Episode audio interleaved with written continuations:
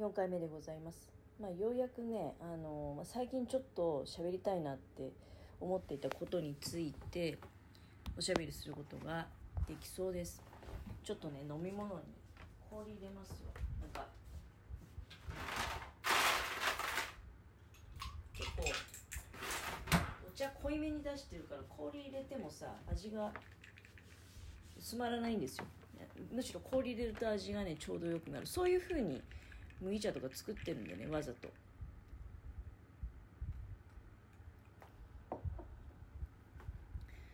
あのまあ、もうだいぶ前の話になるかと思うんですけどあれどこだったっけ？琵琶湖かなんかの花火大会でしたっけ？の有料席があってで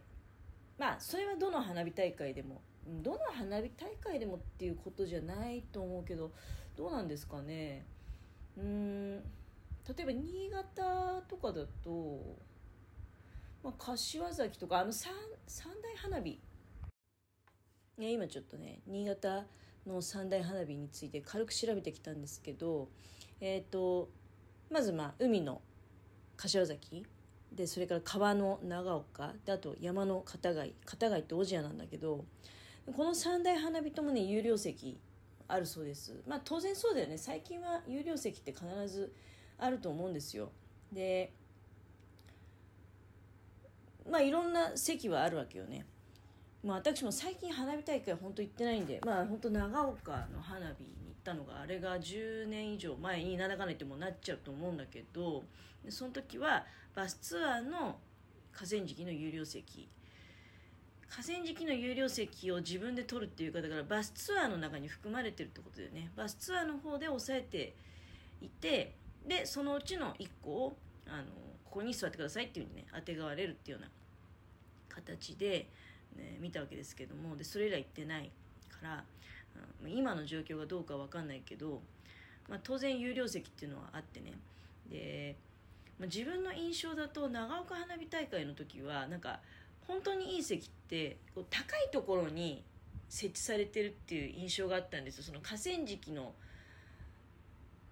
中でもなんていうの上の方土手の方なのかな、まあ、ちょっとそれ具体的に近くに行って見たことないしそういう席入ったことないから分かんないんですけど高いところに作られていてでそこから見ると多分高い席だと思うんだけど値段もね、うん、場所も高いところにあって値段も高いと思うんだけどでその琵琶湖の花火大会は有料席の周りになんか4メーターぐらいの目隠しフェンスが張られていると。いうようなことが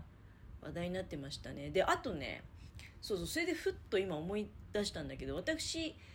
先月末に大阪行った時にでその翌週がえっと確か花火大会淀川の花火大会かなんかだったんですよ。でたまたまあの淀川のあれどこの橋なのかな？なんか渡る機会渡るってわけじゃないその橋のたもとまで行く機会があってでそういうところにもねあの多分今思うとそういう目的なんだろうなと思うんだけどフェンスがあってただそれって多分理由があってあの車運転されてる方がよそ見して事故しちゃうといけないとかいうのがあるんじゃないかな。あとなんだろうな。もしかしたらその辺りも当日は橋そのものがね閉鎖されるってこともあるでしょうね。ほら長岡花火大会とかだってこの橋とこの橋はもう通行止めで渡れませんみたいなのあるわけじゃない当然。いろいろその目隠しって理由は別にあると思うんですけどね。なんかちょっとさっき調べてきたら別に琵琶湖花火大会の目隠しフェンスも今年からどうこうってことじゃなくて場所によっては別に前からなんかあったっぽいことも書いてあったしね。まあでも多分なんですけど今回今年の花火大会ってコロナがまあとりあえず落ち着いてからそのずっとほら中止してたってことも地域によってはあったわけじゃない。中止してたりとかあるいはやってはいるんだけど県外の人から県外からはできれば来ないでくださいみたいなメッセージを発信しながらやってるパターンがあったりとかそういうのが一切なくなってやようやく本当にあのコロナ前の時と同じような状況で花火大会ができるよねっていうようなそういう雰囲気だったから余計なんかいろいろそのまあ人が押し寄せてね大変なことにならないようにっていうことをあの考えるために対策を過剰にやってみたりね。でその結果で例えばそういう設置されるフェンスとかがあのまあちょっとこう物議を醸すっていうかね、うん、あるんじゃないですか、うん、だって、まあ、一番最初に目に飛び込むのは意見は、うん、地元の人が見ることができないとかいう話なわけじゃない。であるいはさそのなんか紹介されてる記事の内容によってはそのフェンスの外側でなんかあのフェンスにしがみつくようになんか群がっている人とで一方でその中フェンスの内側の方でね全然そのゴミゴミしていないような多分超高い1人何万円もするような席とかだと周りとかにさあの人がごちゃごちゃいなくてね自分たちの専用のスペースで悠々と。どうなのかな？例えば長岡花火大会とかでもマス席とかありますよね。あの1区画にあの何人まで入ってそんなにこう救急なんじゃなくてね。でそこで何かそのお弁当を広げたりとかしながら食べられるようなあの、まあ、そういう席とかもあるんじゃないですか。で要するに高いお金を払えばものすごくいい場所でいい環境で見ることができると。で一方でねお金を払わなければあの見ることもすらできない場合もあると。そのフェンスが邪魔をしてね。どうなんだろうね。遠いとこに行けば見れたりとかあってもそれこそ高層マンションに住んでる方は全然そのフェンスもうんちゃらも関係なく、まあ、それもでも結局金銭の問題だよね。お金があるかないかで花火が見れるか見れないか変わってくるっていう、まあ、今そういうだから、まあ、結論世の中になっちゃってることなのかなっていうふうに思った時に私はねなんかあのすごくこう、まあ、お金お金であの言ってしまうあまりまあ情緒はなくなってしまったんだなっていう気がしてなんかねあのまあ、冷めたなっていう感じありますね。花火とかどうでもいいんじゃねえのってなんかちょっとね思っちゃってるね今は。実際ね花火とかあの本当にもうどうでもいいんですよっていうのはねあの暑くてそれどころじゃないんでね。あそういえばあれですよね。ゴザレア花火っていつでしたっけ？ゴザレア花火は8月の25日でした。はい。えっと、20時からだったかな？20時から21時。そんなに長々とやるんじゃないんですよね。あのゴザレ花火大会って。えっとね引っ越した最初の夏にわざわざ行ったよ。河川敷まで。で多分その当時はねそんなになんか有料席その頃もあったのかな、まあ、知りませんけどぶっちゃけそのなんていうの？有料席取ってまでね、うん、多分北区民だったら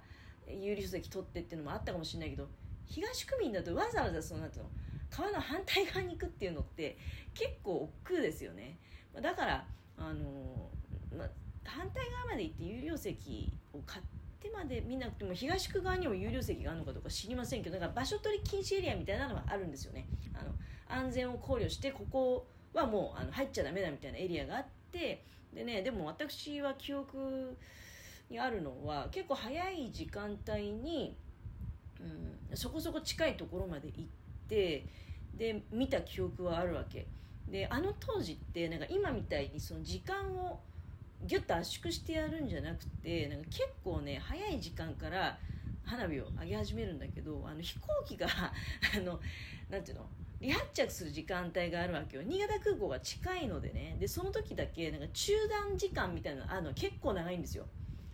一回その飛行機があの離陸離着陸があるため中断しますみたいなのがあって中断してでまた花火が上がるみたいな、うん、なんか間にそういうちょっと間が空く時間があって。まあ思い出といえば思い出なんですけどそれ以降はなんか別に近くまで行ってみることないよねって。あのうん。多分なんですけどあのスポーツセン